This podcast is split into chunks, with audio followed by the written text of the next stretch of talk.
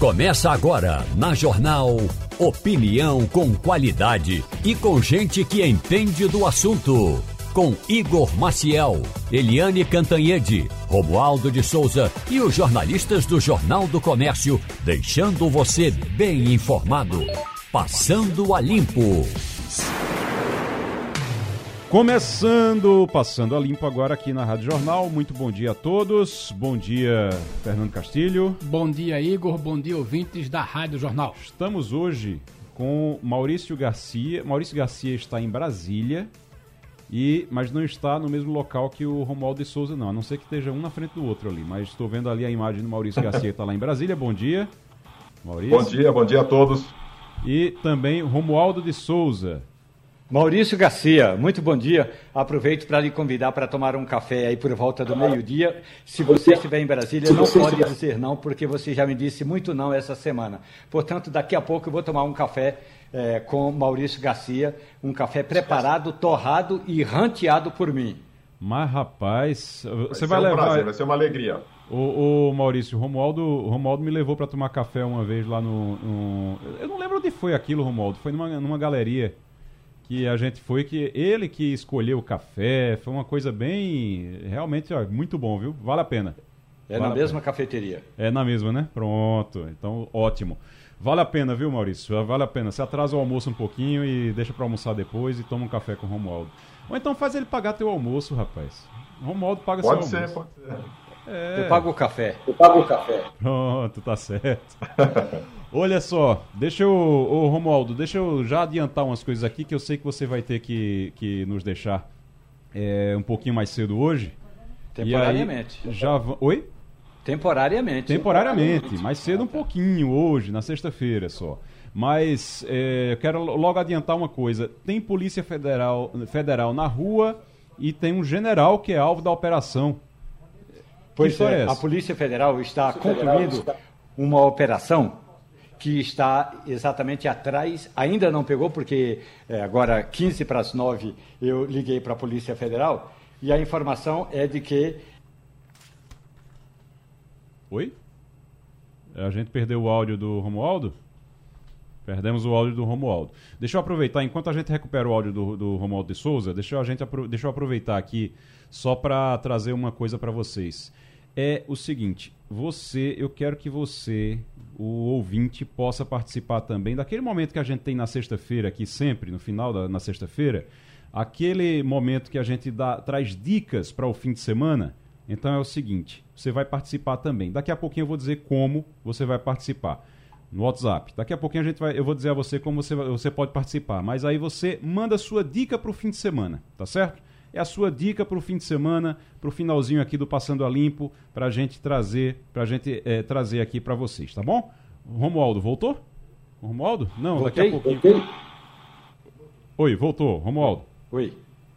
Pois bem, eu estava dizendo que a Polícia Federal está procurando o general da reserva, Ridalto Lúcio Fernandes.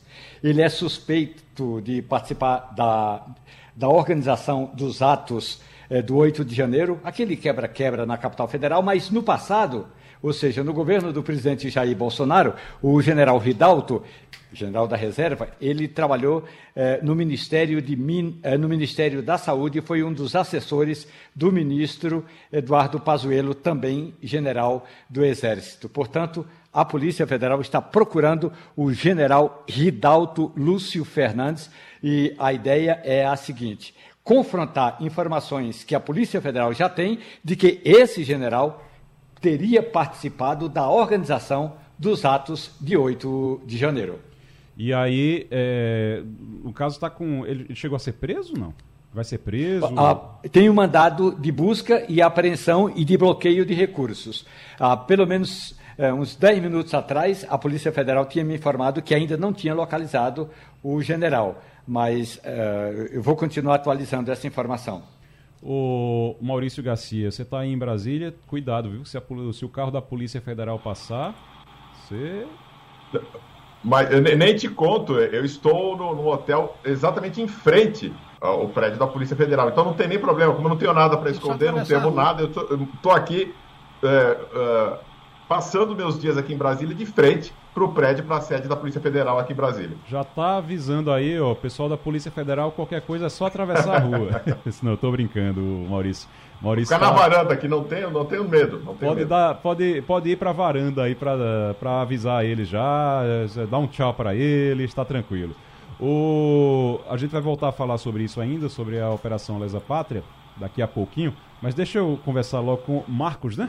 Ó, já tô, já, já lembrei agora, tá vendo? Marcos, é. o Marcos veio trazer doação de cadeira de, roda, roda, todo mês está aqui, uhum. veio trazer em nome do Roberto, né? É, é. Não é o Roberto, seu irmão? Prazer. Preto Velho Pronto. Agora fala aqui perto do microfone. é o Preto cá. Velho de Prazeres. Pronto, tá certo. Vendo? Ô, Marcos, é, você veio trazer uma doação de uma cadeira de rodas? É, ele quer pagar uma promessa de três cadeiras de roda. Três cadeiras de rodas? Olha aí, que Cosmo, coisa boa, Cosmo tá vendo? Damião. Coisa boa. Cosmo Damião? Não é. Ah, Cosmo Damião. Tá certo. Aí ele tá pagando aqui. São três cadeiras de roda. Rapaz, todo mês você vem aqui, né? Uhum. Todo, todo mês você vem aqui, traz é. a, a, Essa doação que a gente doação. tem que fazer. De que coração.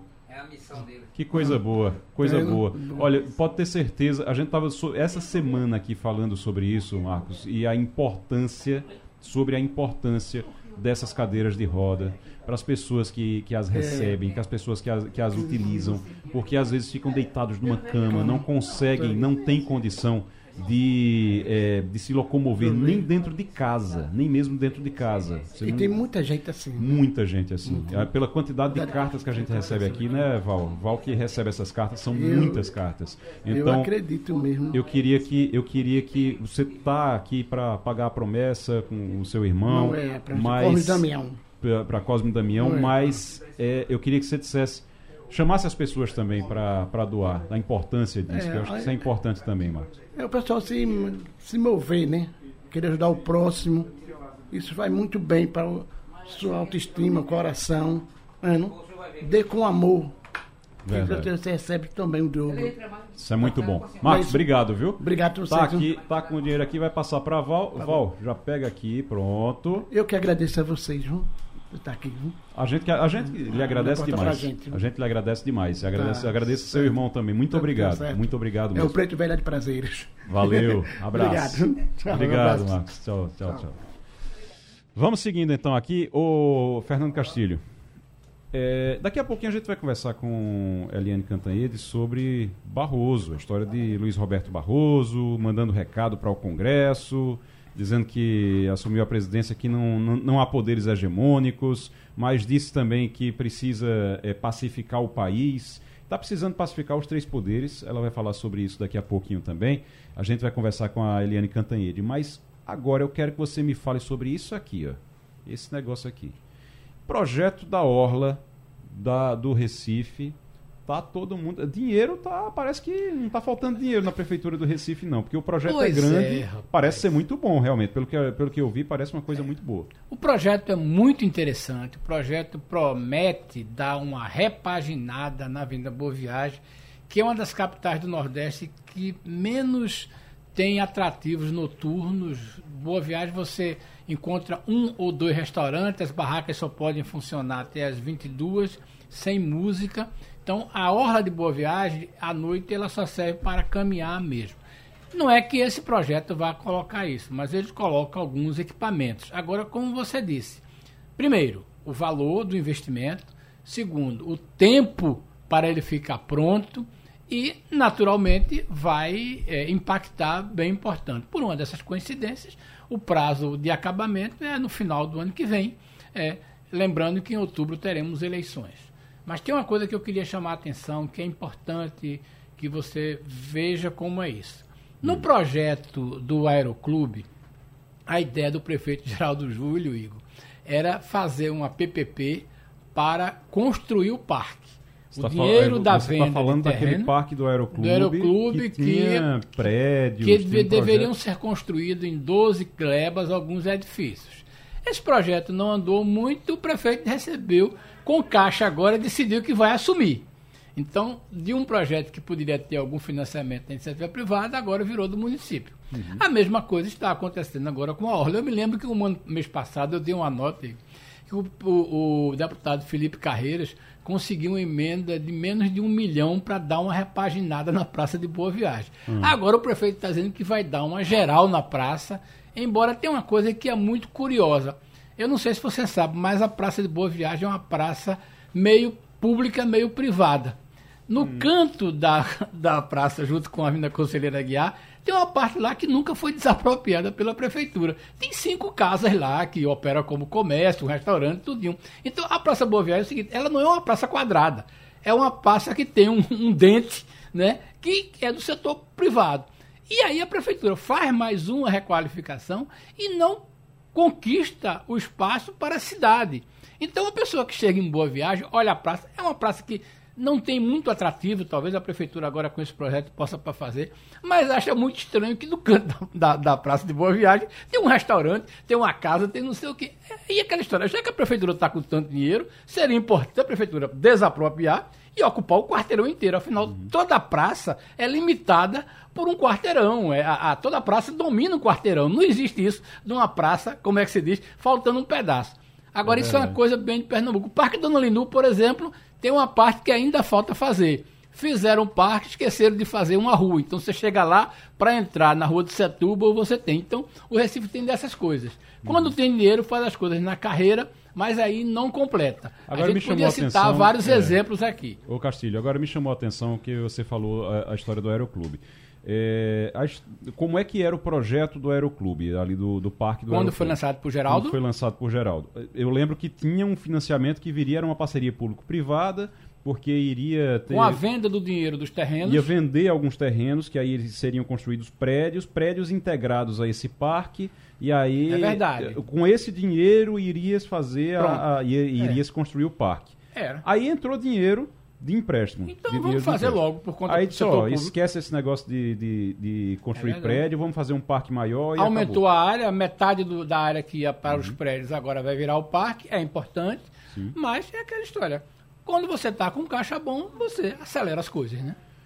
É, agora tem que aproveitar que. Vamos tá ver agora na Vinda Boa Viagem. Vai ser o ritmo de construção Lembrando, o, é importantíssimo. Qual é o, o projeto para ficar pronto? É... é... o ano que vem. Ano que vem é, ano já? que vem vai a ficar. Orla? É, a hora, a hora é todo ano que vem. Porque vai ele está considerando. Não, considera já tudo. Hum. A ideia é ficar pronto em 25 ou 24. Então em 2024 já fica é, pronto. É, porque tem caixa, é. a prefeitura está com dinheiro, vai fazer, uhum. é uma movimentação importante. O projeto é muito bonito então, e vai ficar uma orla muito bonita. Já estamos na linha com o João Correia, que é nosso colunista aqui, geógrafo, especialista em geopolítica. Professor João Correia, muito bom dia. Muito bom dia, Igor. Bom dia a todos os colegas da mesa, a todos os ouvintes. Vamos embora. Ô, ô João, a gente está aqui toda semana, a gente, nos últimos dias, a gente vem falando sobre as perspectivas eleitorais dos Estados Unidos. A gente fala muito da Argentina, fala muito dos Estados Unidos também, porque eles influenciam muito aqui na nossa política é, é, local. A gente também acompanha isso e a economia influencia muito na economia também. E aí a gente está vendo uma movimentação lá que Donald Trump aparece à frente nas pesquisas de Joe Biden, então você já tem ali uma ideia que Trump pode voltar a ser presidente nos Estados Unidos. Qual é o impacto que essa eleição teria no Brasil? Maravilha, Igor. Então, é, particularmente eu me interesso muito pela, pelas eleições americanas, pelo processo eleitoral, principalmente por essa questão de fato influenciar não só o Brasil, mas o mundo como um todo. Estamos falando da maior potência militar, estamos falando da maior economia do mundo e o que acontece na cena política dos Estados Unidos pode sim reverberar em outros processos eleitorais. Os americanos hoje são responsáveis pela segunda maior parceria comercial com, com o Brasil. A economia dos Estados Unidos tem influência direta na América Latina, principalmente no México também, que é um país vizinho. E hoje, você estava falando aí de pesquisas. Bem, a gente sabe que pesquisa eleitoral é momento. As eleições só vão acontecer no próximo ano. Eles ainda estão no processo interno das primárias para escolher qual seria o candidato pelos republicanos e qual seria o candidato pelos democratas. Muitas pesquisas dão hoje um impacto técnico, mas uma das pesquisas chamou a atenção, até questionaram a, a validade dela, porque colocava Trump 9 a, a 10 pontos na na frente. Uhum. E fica essa, fica essa questão, né? Trump na frente, o que é que isso poderia trazer? O, um ponto que eu defendo, e aí eu posso abrir para que vocês também façam suas, suas indagações, suas considerações, é que hoje Trump responde a quatro processos criminais por baixo. Mas isso não seria um impeditivo para que ele pudesse sair candidato, porque a Constituição americana permite. A grande questão é que Trump ele é tão forte, é, tem um eleitorado tão fiel, que ele sequer participa dos debates das primárias entre os republicanos, porque ele é o nome do partido. Nenhum outro nome é capaz de, de repente, bater de frente com ele. A grande questão hoje não é se Trump é o candidato. Ele é candidato, ele é pré-candidato, ele é favorito, mas a grande questão é que Joe Biden ele pode não seguir para o processo de reeleição. Eu venho batendo nessa tecla há alguns meses, eu não acredito que ele saia candidato, primeiro pela questão da idade, a saúde dele perceptível, não pela idade em si, né, porque eu tenho uma avó maravilhosa, extraordinária, perto dos 90 anos, que se você for bater um papo com ela sobre política ou qualquer coisa, você vai dizer assim, tá melhor do que muita gente com 50 anos por aí. Não é a questão da idade propriamente. É, conheço muito Mas assim. é também a questão da popularidade. Uhum. A popularidade dele é baixa até dos democratas. Saiu uma pesquisa interna entre os democratas que diz que mais de 60% do eleitorado democrata não quer que Biden saia candidato novamente. Aí você pensa, o desemprego por lá está na baixa, a inflação está desacelerando, mas os preços ainda estão altos. Uhum. Ainda o custo de vida ainda é muito alto. Tem a questão da moradia, a questão da fronteira com o México, a questão migratória. Então, é, a, a aprovação do presidente é muito baixa e ele mostrou fraqueza no mandato dele do ponto de vista geopolítico. João Correia, professor, geógrafo, especialista em geopolítica, conversando com a gente. Romualdo de Souza, faça sua pergunta para a gente continuar nesse assunto aqui.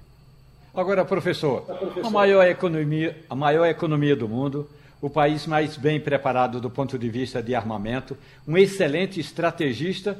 E por que, que os Estados Unidos têm tão pouca participação política, ou digamos assim, de formação de nomes políticos? Porque nós estamos aí com dois nomes que, no frigir dos ovos, não daria um omelete. Pois é, modo. O processo lá eleitoral ele é muito fechado, é um bipartidarismo histórico entre democratas e republicanos, e o que existe mesmo são as preferências internas dentro dos partidos. Tá? É, não é muito diferente do que acontece no Brasil. Se a gente parar para analisar o último processo eleitoral, quais eram as grandes opções postas à mesa? Então, é, veja, é, é, é um, é um cenário que se repete não só pela América anglo-saxônica, é. mas América Latina também agora. Você veja a eleição da Argentina. Quais são os nomes? Quais são as opções? Não é à toa que, pela falta de opções viáveis ou que agradem o eleitorado, é que surgem é, os outsiders, né? nomes de pessoas fora da curva e fora da classe política. Só que lá, e, e Trump, Trump ele veio muito disso. Trump ele não foi gestado a, a, dentro do, do meio político. Ele tinha um grande sucesso, ainda tem, né, como, como empresário e tornou-se um fenômeno eleitoral com mais de 70 é, milhões de, de votos. O que é que eu posso pensar? Hoje, de fato, você tem Trump entre os republicanos como favorito e entre os democratas, Biden seria o nome natural, a Kamala Harris, que seria vice, poderia substituí-lo, mas extremamente apagada, tá? Assim, fraquíssima a grande pauta dela do, diante do processo eleitoral era resolver a crise migratória dos Estados Unidos, diante das origens que tem a sua família, sua origem é, histórica do ponto de vista étnico. E, pelo contrário, a situação migratória só piorou. Parece que quando a gente é oposição, tudo é muito fácil de resolver no discurso. Só que nenhum discurso se sustenta diante dos fatos. E aí a gente percebe que quando os democratas chegam ao poder, percebem que a crise migratória ela é real não é um faz de conta que dá para resolver com lacração ou com palavras fortes que ficam, que ficam no ar. Estão propondo um nome que eu acho uma loucura, hum. tá? Que é de Robert, Robert Kennedy. Quando eu vi o sobrenome dele, eu pensei, cara, sobrenome forte. Ele é sobrinho. do John Kennedy.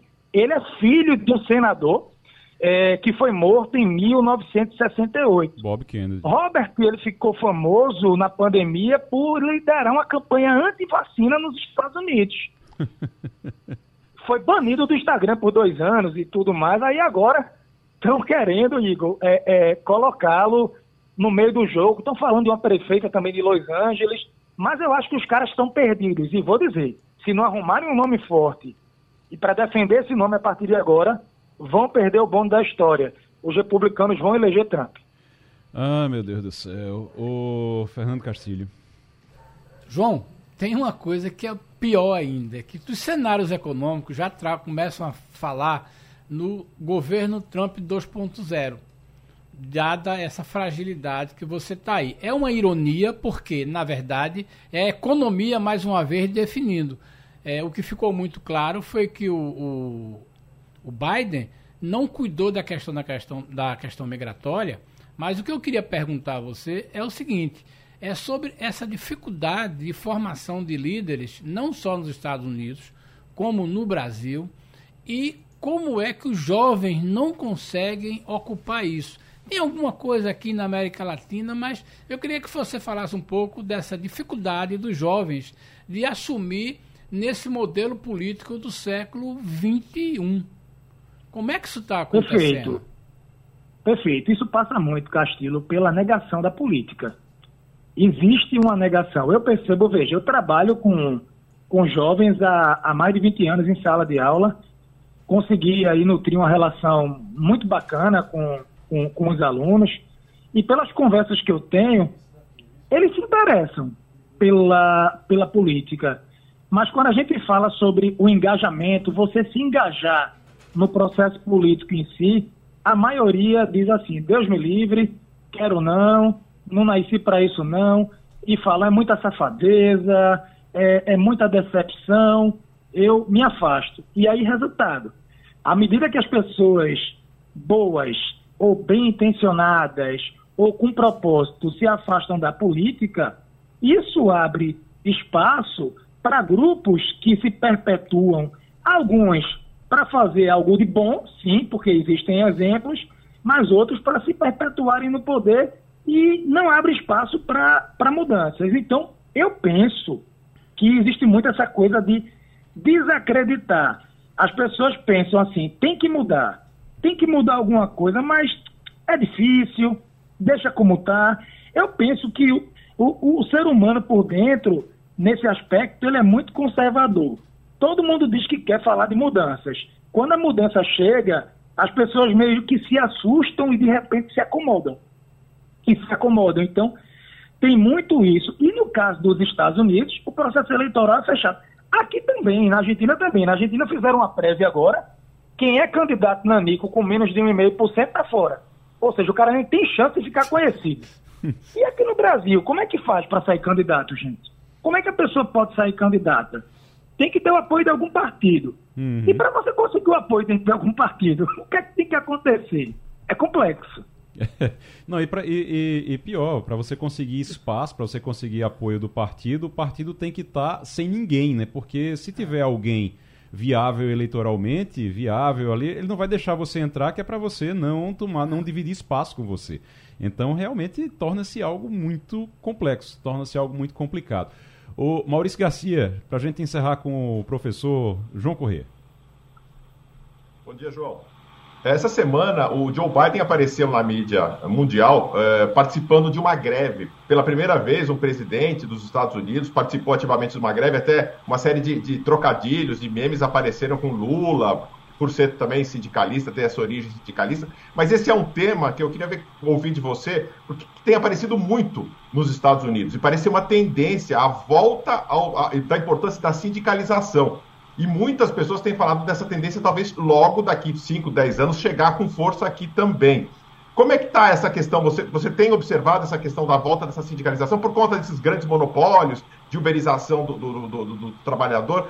E até o presidente, como candidato, entre aspas, possível candidato à reeleição, entrando nessa. Qual o seu, seu ponto de vista sobre com relação a essa questão da, da, dos sindicatos nos Estados Unidos? Então, eu acompanhei, foi, foi uma questão histórica. Ele participou de, de um piquete, né, de um dos maiores sindicatos do setor automotivo, do setor automotivo do país, que é, é muito forte. Os trabalhadores sindicalizados por lá, eles são muito engajados, inclusive recentemente, eh, os trabalhadores da Amazon conseguiram criar o sindicato próprio e isso deu uma dor de cabeça grande na empresa. Maurício, eu vou ser muito sincero, eu vejo isso como uma manobra de um processo eleitoral. Biden ele mira 2024. Ele tem 40 anos de vida pública. 40 anos de vida pública, já foi vice-presidente. E eu pergunto, na trajetória histórica pública dele, o que é que ele fez, de fato, na prática, quais projetos pela classe trabalhadora? Então eu penso que pegar um, um megafone ir para o meio da, de, de, um sindicato, de um piquete, sabendo que a imprensa estava por lá, isso para mim foi para gerar notícia, tá? Ele sempre, ele se descreve, né? Biden diz que é o presidente mais pró-sindicatos da história é, é, dos Estados Unidos. E aí os CEOs das grandes empresas automobilísticas ficaram assim furiosos, porque dizem, olha, é a gente que faz a economia girar, é a gente que faz a economia acontecer. Aí o Biden até respondeu, é, mas na crise, quando bate uma crise, quem assume é a mãe Estado, não é o mercado. Mas eu penso que tudo isso. Veja, existe a fotografia, uhum. a questão simbólica, a notícia, e existe o efeito, o efeito prático. Tá? Eu não vejo nenhuma, nenhuma grande mudança no Brasil. A gente sabe que o governo Lula tem um relacionamento histórico. Lula, ele surge é, dentro dos sindicatos, proveniente aí dessa questão é, sindical ABC Paulista e companhia, mas eu vejo dentro dos Estados Unidos isso mais como uma manobra. Eu queria lembrar que os democratas, eles são muito criticados por conta de Bill Clinton. Bill Clinton criou um bloco econômico chamado NAFTA, uhum. que permite o livre comércio entre os Estados Unidos, México e Canadá. Muitas indústrias automotivas dos Estados Unidos fecharam as portas e migraram para o México para produzir os carros no México, porque a mão de obra mexicana é mais barata. Uhum. E isso gerou a fúria. Inclusive, na minha cabeça, Hillary Clinton só perdeu aquela eleição para Trump porque ela perdeu a eleição ali no cinturão da ferrugem, que foi uma área muito afetada quando as empresas quebraram, ou na verdade migraram para o México. Então, Biden faz esse aceno para o sindicalismo, geração de empregos, é mais um aspecto eleitoral do que prático propriamente. Cinturão da Ferrugem que, que o professor fala, ali Chicago, toda aquela região Isso. ali, né? Que é onde tinha toda a indústria automotiva nos Estados Unidos. João Correia, professor, muito obrigado. Obrigado pela participação aqui. Até semana que vem. Toda honra, gente. Muito obrigado. Até semana que vem. O Romualdo de Souza. Ana Moser saiu do ministério, mas ainda está dando o que falar? Tá está dando o que falar, mas antes eu gostaria de fazer uma pequena correção. Hum. Eu cometi um deslize na língua portuguesa e isso é imperdoável. Hum. Omelete é um substantivo feminino que vem de fritada, portanto, é, é a, omelete, omelete, e não o omelete, como eu disse. Dito isso, é. e para pensar numa omelete, a história toda consiste no seguinte: Ana Moser, ministra do Esporte, foi demitida pelo presidente Lula. E aí o nome dela foi para a Comissão de Ética Pública. E aí analisa quanto tempo de quarentena ela deve ficar. A Comissão de Ética Pública decidiu. Ana Moser vai ter de ficar seis meses. Seis meses em casa, de pernas para o ar, sem ir trabalhar na iniciativa privada, nem em canto nenhum. Com isso, como ela vai estar sem poder assinar contrato com ninguém, ela vai continuar recebendo o mesmo salário que recebia como ministra de Estado, mais um pouco mais de 41 mil reais. Significa, na prática, que em seis meses ela vai receber quase 250 mil reais. Claro, tem desconto de impostos, mas vai ficar em casa. Qual é a justificativa que a, a Comissão de Ética Pública informou à reportagem da Rádio Jornal? Abre aspas. Para evitar o uso de informações privilegiadas em benefício de interesses privados. Portanto, significa que daqui a seis meses ela terá apagado toda a informação do setor público que ela adquiriu quando foi ministra de Estado. Seis meses Eu... de perna por ar, seis meses recebendo o salário sem fazer absolutamente nada. Romualdo, eu sei que você vai ter que sair agora que você tem um compromisso. Até segunda-feira, valeu. Até. Mas eu vou ficar aqui, eu vou chamar agora a Diantra, tá? Mas uh, tem uma reportagem de um incêndio que está acontecendo nas Graças. Mas antes eu só quero fazer um comentário. Você imagine a quantidade de informação que deve ter o Ministério dos Esportes. Informação que pode derrubar o país, derrubar o governo. De tão importante que deve ser, a, a, a, devem ser as informações que tem lá para a gente pagar 250 mil reais a, a ex-ministra para ela não passar informações. Ministério dos Esportes, meu amigo. A gente está falando do Ministério da Fazenda, do Ministério do Planejamento. Não, a gente está falando do Ministério dos Esportes. Olha aí, imagina se alguém descobre o que é que estão planejando lá no Ministério dos Esportes. Diandra Monteiro, informação de um incêndio agora na, nas Graças. Diandra. Incêndio atinge cafeteria localizada no bairro das Graças, no Recife. Os próprios funcionários acionaram o Corpo de Bombeiros. Cinco viaturas foram enviadas ao local. Vamos conversar agora com o tenente Rodrigo Quirino, do Corpo de Bombeiros, que acionaram vocês. Positivo. Os funcionários nos acionaram às 7h34 e a guarnição, a primeira guarnição chegou ao local de 7h40 pode falar das proporções desse incêndio? O incêndio foi de média proporção, é, ficou restrito à região da cozinha. Nós combatemos em duas frentes, né, de maneira alternada, é, uma pelos fundos e a outra pela, pela frente mesmo, fazendo a ventilação apropriada. Quantas viaturas foram enviadas para o local? Foram enviadas cinco viaturas ao total. Alguém ficou ferido? Não, apenas houve uma comoção no local e três pessoas foram atendidas e avaliadas e liberadas. O que é que acontece agora? Fica interditado? É, aguarda a avaliação da Defesa Civil se existiu algum risco estrutural, mas provavelmente não, e posterior liberação para o proprietário cuidar do estabelecimento. A causa só é dada através de uma perícia, já não é o Corpo de Bombeiros? Positivo. A causa é uma perícia. Quem vai determinar é o corpo de perícia apropriado do Instituto Competente. A Neoenergia foi acionada e interrompeu o fornecimento de energia elétrica do estabelecimento. A CTTU também está no local orientando os motoristas porque parte da via precisou ser interditada para que as viaturas fizessem o trabalho no local. Os proprietários do estabelecimento e os funcionários não quiseram gravar entrevista. Ninguém ficou ferido. O fogo já foi controlado. Diandra Monteiro, Rádio Jornal, Rádio Notícia. Já estamos na linha com George Maciel, que é secretário de Tecnologia da Informação e Comunicação do Tribunal Regional Eleitoral aqui em Pernambuco. George, muito bom dia. Bom dia. A, bom dia a todos os ouvintes. A gente eh, eh, se falou muito nas urnas eletrônicas em 2022.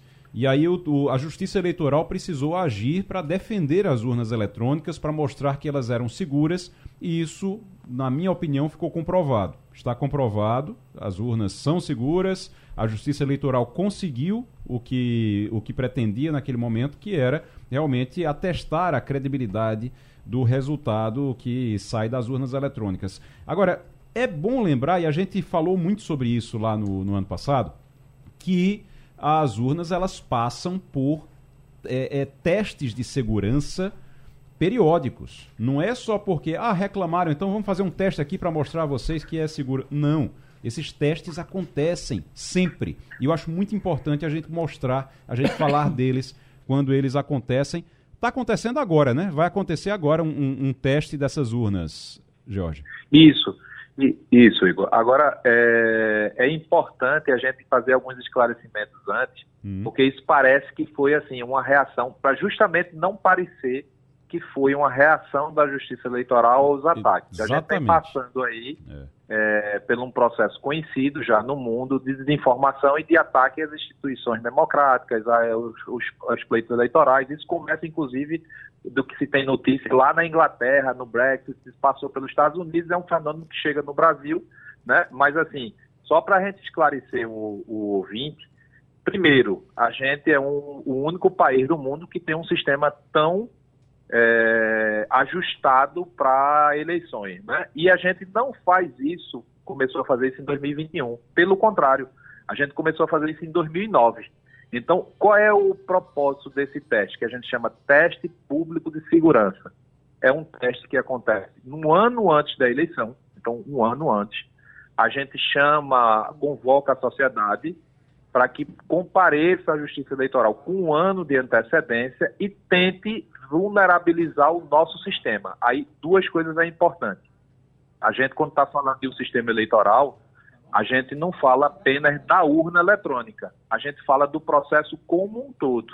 Então a gente não só tem a urna no processo, a gente tem a parte de é, legislação, juízes eleitorais, é, mesários, urna, totalização, todo o processo de cadastro, biometria. Então, assim, tudo isso vai compondo é, e, e deságua no dia da eleição, né? Assim, como a gente coletou, como a gente está individualizando o eleitor. Então, assim, hoje, por exemplo, o que a gente começou lá atrás, fazendo coleta biométrica, é a base hoje do GovBR. Para quem quer ter selo prata ou ouro, normalmente ele tem que ter passado pela Justiça Eleitoral. Então, a Justiça Eleitoral conseguiu fazer um trabalho tão bom que hoje é utilizado no país todo e é uma das formas de a gente ter uma unificação do cadastro, assim, dos serviços públicos brasileiros, né? Assim, a Justiça Eleitoral está por trás disso. Mas vamos lá. Jorge, Quem... Oi, Oi, Jorge. Não, pode, é só para você explicar como é que é feito esse, esse teste, né? Pronto. O teste público, o teste público a gente convoca, é, é, é, é convoca as instituições, convoca quem tiver condições de apresentar um plano de teste para poder um ano antes, isso vai acontecer agora em novembro, uhum. é, ir para lá no ambiente, vai ter acesso a todo o código-fonte, a, a, urna e vai tentar vulnerabilizar. Então, vem academias, vem Polícia Federal, vem tudo tentando vulnerabilizar o sistema de, eletrônico da gente. É a gente nunca hum. teve nenhuma, nenhum ataque que foi bem sucedido. Uhum. E esse teste público, qual é o engraçado dele? A gente faz o seguinte: a gente. A pessoa faz o teste, a gente vai divulgar qual foi o teste que a pessoa fez, o que ele obteve, e aí a gente, digamos, se a gente identifica uma possibilidade de melhora, a gente vai chamar ele de novo, e aí ele vai testar se aquilo que ele tentou vulnerabilizar resolve. Por exemplo, uhum. vou dar um exemplo para o pessoal entender. Sim. Houve uma instituição, ele, é, é, uma universidade, que levou um tipo chupa-cabra. Já viu aquele chupa-cabra que se coloca em caixa eletrônico? Sim. Uhum. A, a, a, universidade fez uma coisa parecida com aquela para colocar na urna. E aí o que é que a gente fez? Eita, realmente, se a pessoa botar um chupa-cabra lá para poder tentar não digitar pelo eleitor, mas para ferir o sigilo do voto, nunca teve nada bem sucedido em alteração de é, votos, mas sim ferir o sigilo do voto. Esse seria um chupa-cabra que iria copiando o que cada eleitor está votando. Então, se a pessoa coloca um chupa-cabra lá e deixa uma pessoa observando a posição do eleitor na fila, ele poderia pegar essa informação. Foi o que a Justiça Eleitoral fez. Colocou um procedimento pedindo para a urna para agora, uhum e o mesário é obrigado a ir lá na cabine e verificar se ninguém colocou nenhum ninguém colocou algum dispositivo na urna. Então veja, isso é procedimento. Uhum. Então a gente mexeu nesse procedimento, aperfeiçoou. E a ideia da gente é que se tiver alguma o que a gente puder aperfeiçoar, a gente vai aperfeiçoando e chama depois a instituição que propôs para mostrar, ó, para esse tipo de vulnerabilização a gente deu essa solução. E isso tudo é público, está na página da Justiça Eleitoral. Quem quiser acompanhar vai estar tá lá, justiçaeleitoral.jus.br barra TPS, uhum. e ele acompanha tudo. Então tem lá todo o histórico, o que é feito ano a ano, o quais são os testes, qual é a resposta da Justiça Eleitoral, etc. É um negócio bacana e é uma coisa sem precedentes. Eu não sei se você já viu alguma instituição pública ou privada dizer assim, hackers do mundo todo, pode vir tentar me vulnerabilizar. Você conhece algum precedente no mundo? Não. Você já viu um banco dizer Rapaz, assim, venha cá, venha tentar vulnerabilizar é, meu caixa eletrônico. Venha, eu, eu vou disponibilizar aqui para você e você vai tentar, você vai tentar é. entrar aqui. É, isso, aí veja, a gente está fazendo isso um ano de antecedência. Aquela fake news, a desinformação que diz assim, o código-fonte é trancado numa sala. Não existe. A gente está uhum. dando a um, um, ano de antecedência acesso completo a, esses, a, a quem vai tentar vulnerabilizar para poder eles estudarem, porque a gente quer saber. Se tiver um jeito, a gente quer saber. Até hoje ninguém conseguiu. É, o, o Maurício Garcia, é, só para a gente, você que trabalhou muitos anos com, com pesquisa, trabalha ainda hoje com pesquisa, trabalha há muitos anos com pesquisa eleitoral, Você, essa, ficou mais fácil ou ficou mais difícil de adivinhar o, o, o de, de, adivinhar não, de aferir a, a intenção de voto das pessoas e tudo depois da, da, da urna eletrônica? Mudou alguma coisa, não? a urna em si não mudou nada, não. É, e, eu, eu, vivi bem. Porque eu come, quando comecei a fazer pesquisa, era no papel. Né? Eu vi a transição toda sendo feita, é, passei por isso, e agora se é 100% com, com, com, urna eletrônica, graças a Deus. E, acho, e louvo muito, elogio demais uh, o Tribunal Eleitoral por esse tipo de divulgação. Isso é importantíssimo. A questão só que eu acho que não é só isso, né? Infelizmente, essas narrativas são de pessoas que, que não acreditam que vacina funciona, são pessoas que acham que a Terra é plana. Então é difícil você quebrar esses mitos. Né? Ontem mesmo, pegando um, táxi, o rapaz desconfiando. Coincidentemente, ele estava desconfiando da eficácia das urnas. Então, é, a opinião pública é, são esses mitos, né? Essa narrativa é, de fake news é muito fácil de pegar. Infelizmente, é muito fácil de pegar. Mas essa ação do Tribunal Superior Eleitoral é extremamente importante, útil, mas ela não deve ser vinda, acho que, vista só como única, né? Uma série de outros esclarecimentos, porque essa questão de código-fonte aberto para todo mundo, as pessoas. Ninguém entende isso, ninguém é técnico de informática para entender isso, né? Mas essa questão de que foi testado e que ninguém conseguiu, esse tipo de mensagem é o que pega, né? É verdade. E é exatamente isso, a importância da gente fazer isso agora. Ô, Jorge, muito obrigado, E uma Jorge. coisa interessante, Oi, Igor, só para poder esclarecer aí, corroborando com, com o professor. Pode falar. É... Nesse ano, a gente vai, o, o, evento vai ser transmitido online para todo mundo. Então a gente está dizendo hum. assim, ó, você acompanha o celular, vai ter o canal do YouTube do, do TSE, transmitindo 24 horas tudo o que está acontecendo, justamente para poder dar mais transparência. E a gente tem é, as, universidades que passaram pelo teste também falando sobre isso. Então, assim, quanto mais gente estiver falando sobre esse teste público para poder esclarecer a população é bom. Então, isso que você está fazendo na rádio hoje é extremamente importante para o processo democrático da gente. Qual é o, e a gente agradece. Qual é o canal no YouTube para as pessoas? É o próprio canal do TSE. Hum. Quem quiser acompanhar tudo isso, entra no link justiçaeleitoral.jus.br barra TPS. Pronto. TPS é Teste Público de Segurança. Vai conseguir acompanhar tudo lá e também acessa o canal. Então, nos dias específicos, vai estar permitindo tudo. A gente vai estar com tudo isso aberto para quem quiser acompanhar de onde quiser, como quiser, tudo é aberto. Muito bem. Jorge Maciel, secretário de Tecnologia da Informação e Comunicação do TRE Pernambuco. Jorge, muito obrigado. Volte sempre. Um abraço. Daqui a pouquinho a gente tem aquele nosso momento aqui de trazer dicas é, culturais, dicas para o fim de semana. Aí você já deixa a sua dica para o fim de semana. E agora, além de eu, Maurício, Castilho, Romualdo, eu vou pedir a Eliane também. Eliane, Eliane já, vá, já vá pensando aí, Eliane Cantanhede, já está na linha. Bom dia, Eliane. Oi, bom dia, Igor. Bom dia, colegas, já, ouvintes. Já vá pensando aí, eu vou chamar aqui os ouvintes, mas já vá pensando aí que no final eu vou, eu vou querer uma dica sua para o fim de semana, de um livro, de um filme, alguma coisa que você esteja lendo, que você esteja assistindo. Mas deixa eu dizer aqui que se você tem dicas de livros para leitura, ou algum lugar para descontrair a correria de uma semana agitada, uma série, um filme, alguma coisa assim, que a gente, eu quero que você conte para a gente aqui no Passando a Limpo também.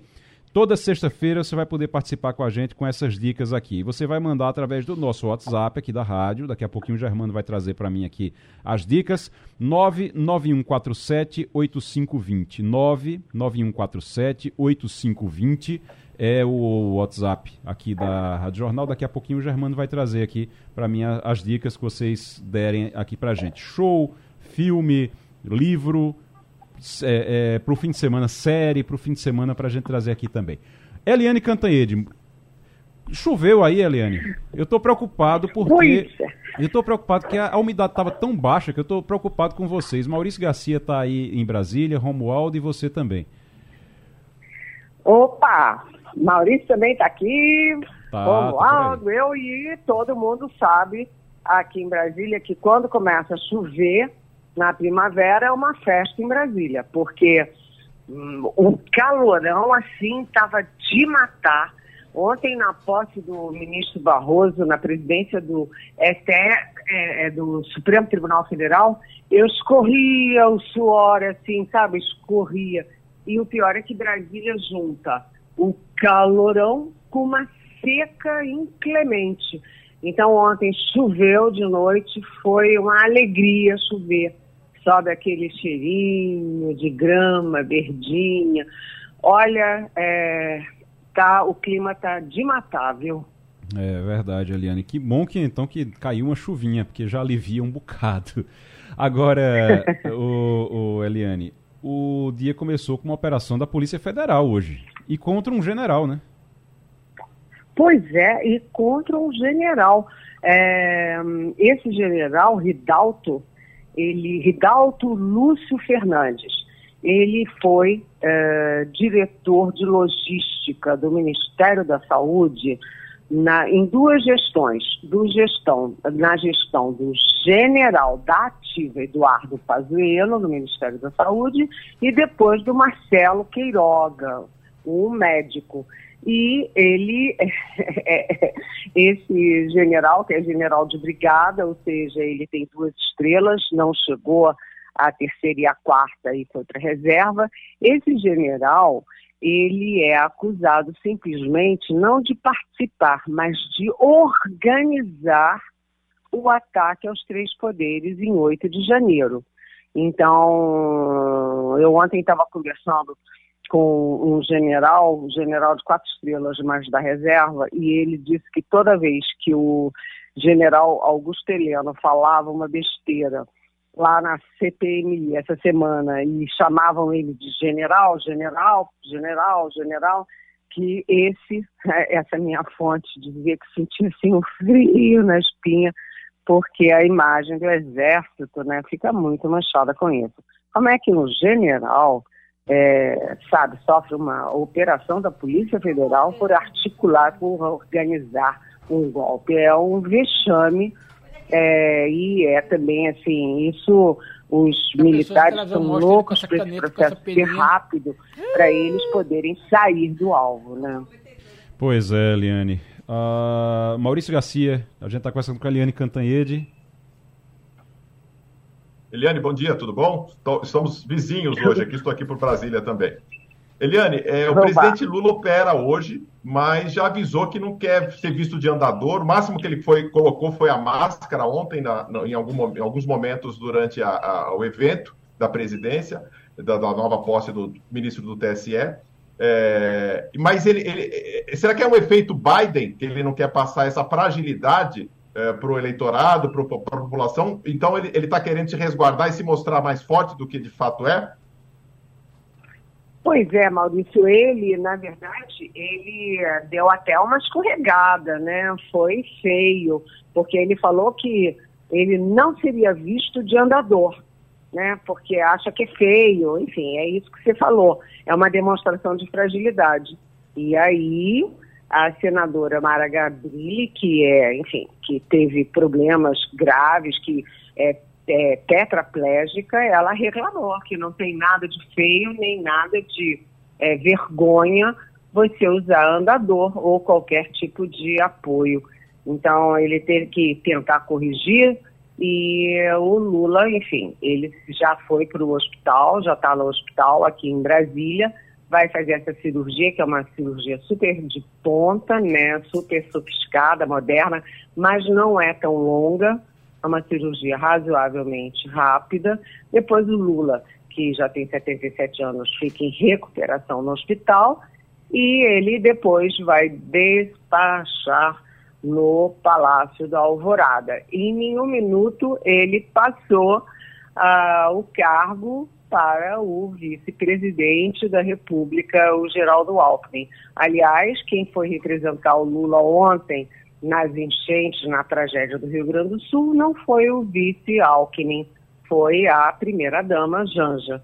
Né? E toda, todo o Palácio do Planalto da, da Alvorada já está sendo preparado, inclusive para receber os jornalistas. Os jornalistas que cobrem o Palácio do Planalto vão trabalhar é, num lugar específico, bem acomodados no Palácio da Alvorada, e o Lula vai ficar sob controle direto da, aspas, dona da casa, que é a Janja. Então, o grande temor é isso, é que a Janja é que vai controlar a entrada e a saída, o tempo dos, das conversas, vai participar de, das conversas que interessarem a ela, das reuniões e, portanto, das decisões.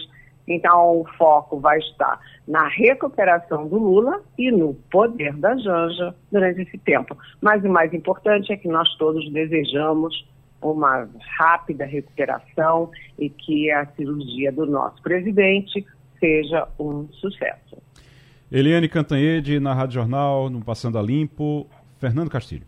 Eliane, bom dia.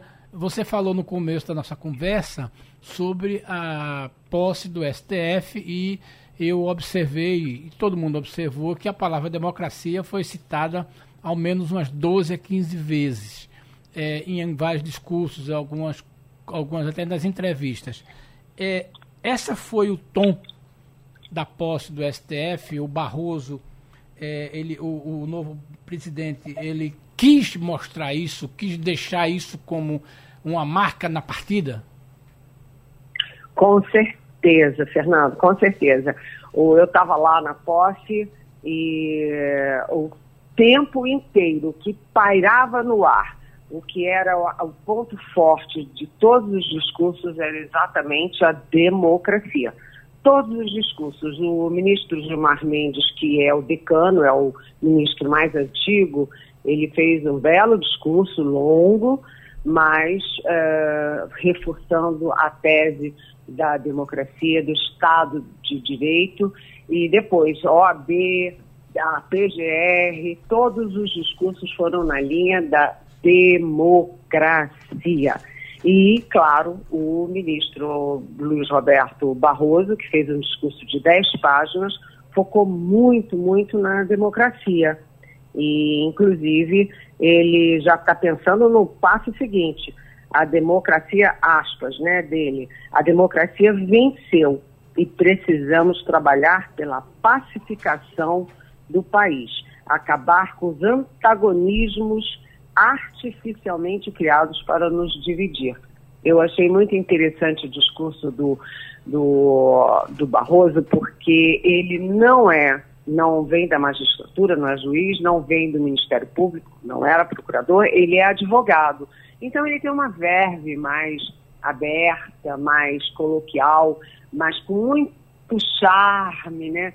E o discurso dele foi muito voltado para valores, princípios e um discurso muito humanista. Ele defendeu muito a igualdade, né? A igualdade de gênero, a, a liberdade e a, a igualdade do grupo LGBTQIA, os indígenas, defendeu o meio ambiente é, e defendeu muito a questão da pacificação do país. Eu achei interessante ele frisar que é, um país não é feito de nós contra eles. E aí o Lula estava do lado dele, de máscara. O Lula só tirou a máscara para tomar um cafezinho. É, e aí, o, o quando eu, ele falou nós contra eles, nós e eles, eu pensei, tudo bem, o Bolsonaro é que uh, levou isso às últimas consequências, né? Sim, nós contra eles vale até um golpe de Estado, né? Mas quem começou essa história de nós contra eles foi o Lula e o PT nos dois primeiros mandatos. Então, o, o Barroso deu esse recado muito forte e ele diz o seguinte, que o sucesso do agronegócio não é incompatível com a proteção ambiental, né? O sucesso do combate à criminalidade não é incompatível com respeito aos direitos humanos. Você pode combater a criminalidade sem sair matando pessoas, inclusive pessoas inocentes, né? E o enfrentamento à corrupção, isso aí foi um recado da Lava Jato, o enfrentamento à corrupção não é incompatível com o devido processo legal. Você pode fazer todo o combate à corrupção dentro da lei, dentro das regras e tal. Foi um discurso muito bonito, muito aplaudido, né? E achei também interessante quando eles falam, né, da pacificação. O, foi muito simbólico o grande abraço, o abraço sincero do Gilmar Mendes no Barroso é, porque o, Bar, o, o Gilmar Mendes fez um discurso muito bonito, muito elogioso ao Barroso. O Barroso agradeceu, disse que vai levar para sempre no coração dele esse discurso, e os dois trocaram um abraço. os dois que já tiveram grandes entreveros ao vivo no plenário do Supremo. Já brigaram feio e deram esse abraço é para simbolizar a pacificação. Eu agora quero saber como é que fica a pacificação entre os poderes, né? Eliane Cantanhede, muito obrigado, mas antes de eu me despedir, eu vou querer que você traga uma dica para os nossos ouvintes aqui, uma dica de um livro que você esteja lendo, de um filme, de uma série. Diga aí. Olha, eu estou lendo um livro é, e eu fico morrendo de pena, porque eu trabalho de manhã, de tarde e de noite, né? E aí não sobra tempo, eu fico lendo aos pedacinhos, mas eu estou amando esse livro que se chama Toda a Luz que Não Podemos Ver. Né? É uma ficção e foi vencedor do Pulitzer de ficção nos Estados Unidos. É, o autor é Anthony Doerr, D-O-E-R-R. É, é muito bonito. Toda a luz que não podemos ver. Como adversários podem se encontrar e se ajudar dentro de uma guerra. Maravilha. Toda luz que não podemos ver. Ótimo. Toda sexta-feira eu vou lhe pedir uma dica é, é, sempre aqui, toda semana, viu, Eliane? Ok. Para você participar preparado. com a gente aqui. Valeu, Eliane. Bom, bom fim de semana. Que chova um pouco mais aí em Brasília. Ai, tá uma delícia. Beijão. Até semana que vem já está conectado com o Márcio Stefani, que é diretor financeiro de crédito e captação da FINEP. Márcio Stefani já está conosco ali. Saudade de saudade, Márcio Stefani. Márcio Stefani sempre esteve aqui eh, como secretário, sempre participou aqui com a gente muitas vezes. Como é que você está? Tudo bem? Bom dia, Igor. Bom dia, Castilho. Bom dia, Maurício. Bom dia, aos ouvintes da, da Rádio Jornal a saudade recíproca, Igor. O, o, eu queria entender, é, eu estou sabendo que a FINEP, a FINEP faz parte ali do Ministério, é, é o Ministério da, da Ciência e Tecnologia, Ciência né? Tecnologia. Ciência e Tecnologia, do Ministério da Ciência e Tecnologia. A, a FINEP tem um escritório, eu sei que o escritório era, tinha um escritório no Ceará. Tem um escritório aqui, vai ter um escritório aqui em Pernambuco também? Isso, né, Igor? A FINEP é a financiadora de estudos e projetos. Uhum. Ela pretende ser é, a agência brasileira de financiamento à inovação.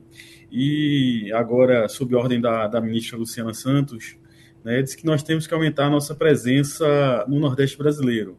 Então, temos este escritório em Fortaleza e estamos prestes a abrir aí na, na UFPE o escritório uhum. da, da FINEP. É, em Pernambuco, servindo né, é, a, a, região Nordeste. Agora, né? FINEP. Então, vamos é. abri-lo em breve. Agora, a FINEP é financiamento para inovação. Então, tem dinheiro também é, é, nessa história? Tem dinheiro disponível para financiamento? É, ouvi falar que tem mais de 60 bilhões nessa história aí.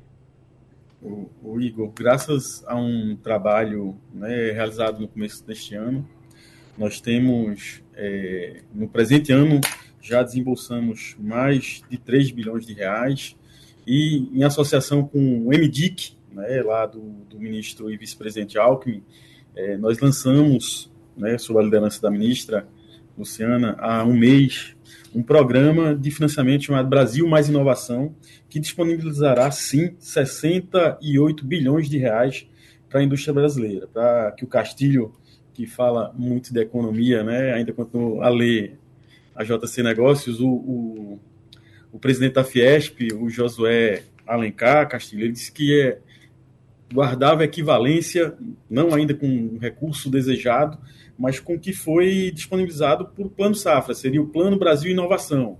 Então, né, são 68 bilhões, sendo que, Igor e ouvintes, é cerca de 16 bilhões de reais são com recursos não reembolsáveis, ou seja, eu tenho crédito, crédito barato, mas tenho também, de outro lado, para quem está fazendo inovação crítica e inovação pioneira, né, nós temos recursos é, não reembolsáveis para que seja desenvolvida né, a indústria brasileira, que ela é, retome seu papel de protagonismo na nossa economia. Márcio Stefani é diretor financeiro de crédito e captação da FINEP, FINEP que é ligada ao Ministério é, da Luciana Santos, né? o Ministério de Ciência e Tecnologia da Luciana Santos. E tá com dinheiro, viu, Fernando Castilho? 66 bilhões aí. Bom dia, Márcio. Tudo bem? É, eu tenho uma pergunta relacionada à questão de garantias e acesso ao crédito. Quando você fala 60 bilhões, é muito dinheiro, de fato é muito dinheiro, mas é, tem acesso a esse tipo de crédito quem tem garantias, quem tem ofertas, né, quem pode apresentar bons projetos. A pequena e média empresa tem uma dificuldade enorme de conseguir isso. Qual é o diferencial disso em relação a, por exemplo, linhas de crédito do Banco do Nordeste, que também tem uma burocracia muito alta? A minha pergunta é basicamente isso. Como é que a pequena e média empresa vence essa burocracia, essa necessidade de entregar garantias para obter dinheiro para aquilo que é o discurso de todo governo, que é a questão da inovação? É, Castilho, boa pergunta, né? E é bom que a gente já está preparado. É, nós firmamos um, um, convênio com o Sebrae e estamos criando, né, seria lançado esta semana, mas dada a cirurgia do presidente Lula, é, não conseguiremos, mas é o, FIN, é o FAMP Inova Crédito. O FAMP é uma marca consolidada do Sebrae que dá garantia para pequena empresa mesmo, né, para micro e pequena.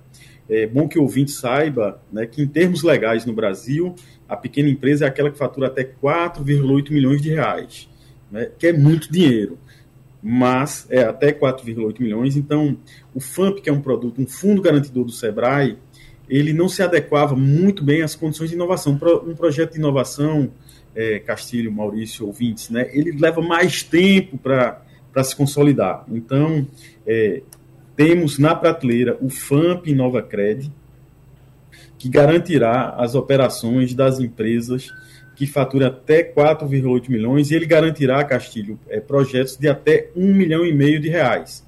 E quero dizer que no presente ano, né, nós aqui é, na FINEP, no nosso fluxo nós temos na Praça Castilho cerca de 11 bilhões de reais emprestados para a inovação brasileira. Só que desses 11 bilhões, 1,1 bilhão é para pequena e média empresa. Então, no estoque é 10%, cerca de 11%, mas no fluxo, mensalmente, a gente está vendo é, meses de 25%, meses de 30% destinado à pequena e média empresa. Nós temos uma missão que nos foi dada pela, né, pela ministra Luciana, seguindo também uma promessa do presidente Lula, que é para pequena, mas em todo o Brasil. Então, nós temos conversas muito fortes com o Banco Nordeste, com o presidente Paulo Câmara, para que o Banco Nordeste é, ele seja repassador das nossas linhas, porque crédito abaixo de 15 milhões de reais, Castilho, ele é feito é, por agentes financeiros. Aí em Pernambuco nós já temos a AGE, né, a Agência de Fomento do, do Estado de Pernambuco, que eu tive a honra de presidir, temos é, e temos também as cooperativas de crédito, né, seja o Cicobi, seja a Cressol.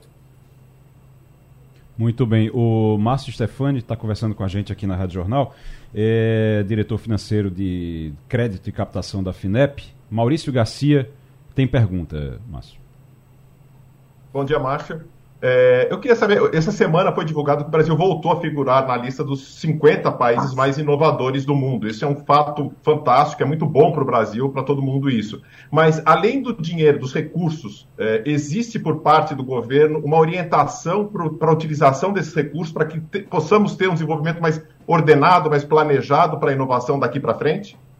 O Maurício, é, esse relatório né, foi lançado no Congresso de Inovação da CNI, é, no começo da semana, lá, lá em São Paulo, a gente estava presente, a FINEP estava presente, e uma das, uma das pernas em que o Brasil é, estava mal, vamos dizer, estava bem na, na a indústria, estava inovando, era a falta de financiamento, é, era a falta de financiamento e coordenação política, financiamento estável e coordenação política. Então, no começo desse ano, a ministra reuniu a inteligência, a ministra Luciana, a inteligência nacional, de ciência e tecnologia, né, disse, ó, quais são os rumos que nós vamos tomar. Então, foram é, elaborados quatro eixos, dentre esses eixos, a recuperação da infraestrutura de CTI, ou seja, a gente é, recebeu aqui todos os pró-reitores, porque nós temos crédito e temos recursos não reembolsáveis, por exemplo, para universidades, para os ICTs, então temos conversas avançadas com o FPE, com o UPE, com o Univasf, com os, os IFs.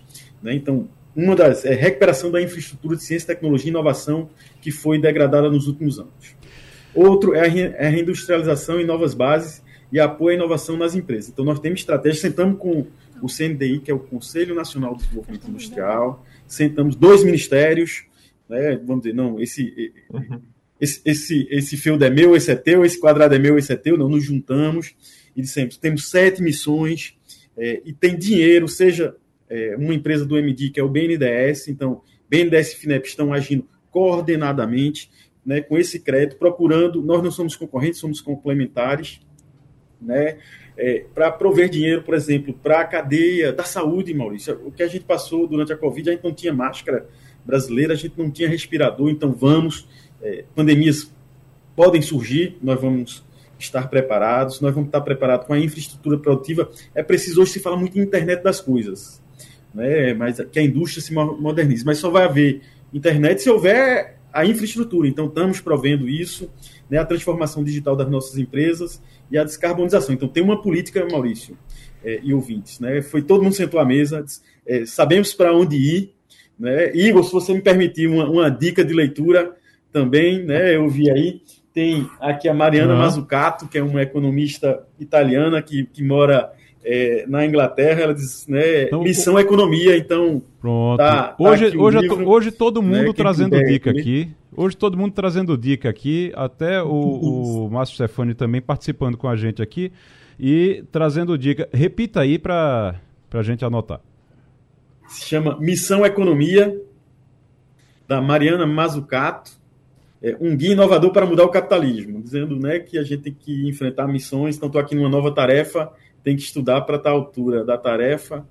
Né? Então, diz como os países é, é, devem agir, ou indica como os países devem agir. Uhum. Ela estava nesse congresso é, mostrando, né, dizendo: oh, o Brasil está no caminho certo, tem várias oportunidades, temos biodiversidade, temos alguém sensível no Ministério da Economia para dizer para descarbonização. Então, estamos num bom caminho, tá, tá Igor? Sugiro para quem, quem quiser ler. Tá aí, então. Tá aí então a, dica, a dica do Márcio Stefani.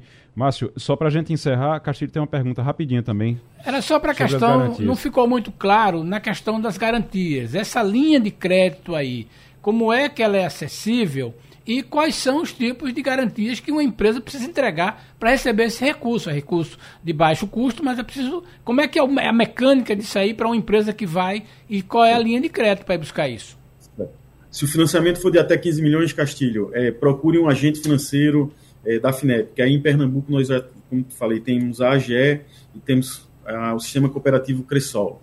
É, estamos, o Banco Nordeste também, mas estamos nos, finalmente para assinar é, um novo acordo, ele é nosso repassador. Acima de 15 milhões, Castilho, entre no nosso site é, finep.gov.br né, pode se cadastrar e começar a conversa com nossos analistas. São garantias, vamos dizer, acima de 15 milhões é uma empresa maior, então ela pode ofertar hipoteca, pode ofertar. É, é, me faltou a palavra, pode ofertar alienação fiduciária de suas máquinas, de seus, é, de seus imóveis. Estamos abertos à discussão, tá?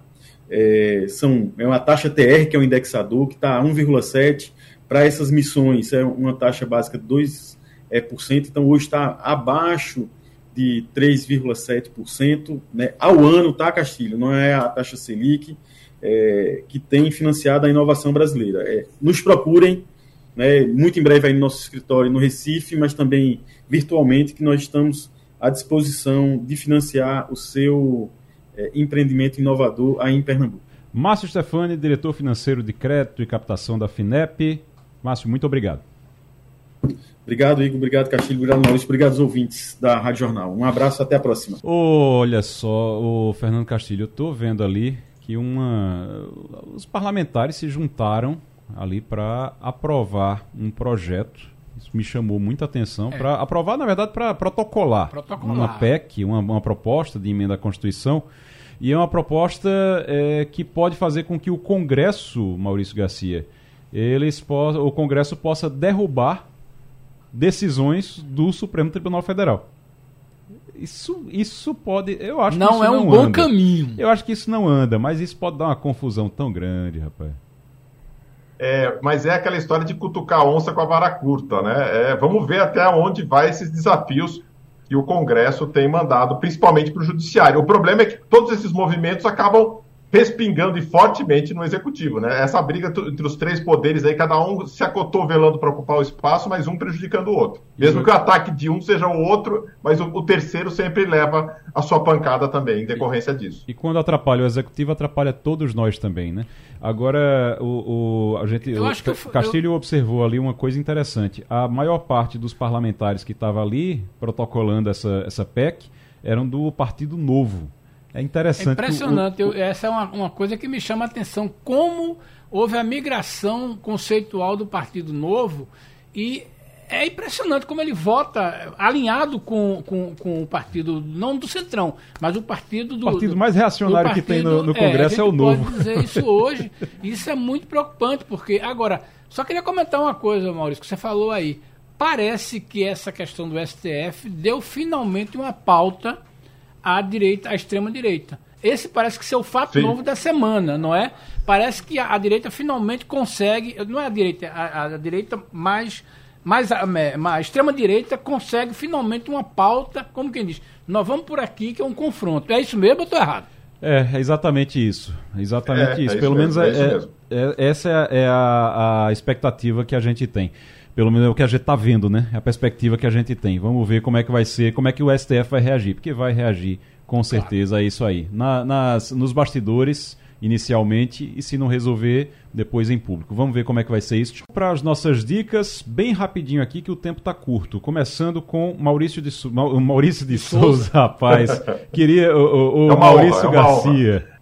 Alô, é, minha, a, minha, a minha dica é, para literatura dessa- nessa semana. Eu vindo para cá, eu li o livro O Alienista, reli, inclusive, porque já tinha lido esse- outras, em outra oportunidade, de Machado de Assis. É um livro curto, rápido, mas muito delicioso, muito importante, e eu acho que é, é uma alegoria muito importante para o Brasil que a gente está vivendo hoje. O Alienista de Machado de Assis. Maurício Garcia, então, o alienista, Machado de Assis, Fernando Castilho. É, eu queria sugerir o do Guilherme Amado, Sem Máscara, o governo Bolsonaro e a aposta no caos. Uma crítica bem interessante. É, lembrando só, Igor, para finalizar, uma coisa bem simples. O bolsonarismo hoje é objeto de 50 dissertações e 14 teses que já foram defendidas sobre o tema bolsonarismo. Tá é Está algo estudando na academia, começa a estudar isso. está sendo estudado. Só relembrando aqui as dicas do da Eliane Cantanhede, Toda Luz que Não Podemos Ver, um livro que ela está lendo. O, a- até o Márcio Stefani trouxe também dica aqui, Missão Economia, Mariana Mazucato também. Tem também, eu pedi para as pessoas mandarem eh, sugestões no WhatsApp. E aqui, eu estou vendo aqui, o Williams Feitosa, Jardim Atlântico, em Olinda, sugere a série nacional Cangaço Novo. Ele diz que é excelente e tem sugestões de livros aqui mais vendidos essa semana. O Homem Mais Rico da Babilônia, é, do George Clason. Mais Esperto que o Diabo, o Mistério Revel- relevado- Revelado da Liberdade e do Sucesso, do Nape- Napoleon Hill. Também dicas aqui nessa nossa sexta-feira. Sextando agora, Maurício Garcia, muito obrigado. É, Fernando Castilho, muito obrigado. E tem Romualdo de Souza, só pra gente finalizar, porque é com música, e a gente finaliza com Romualdo de Souza, né, Romualdo? O poeta do Cariri, Abidoral Jamacaru, disse que toma baldes de café, bules de café, quando está preparando uma poesia. E olha que o homem tem mais de uma centena de poesias para serem musicadas, inclusive essa, A Flor do Mamulengo.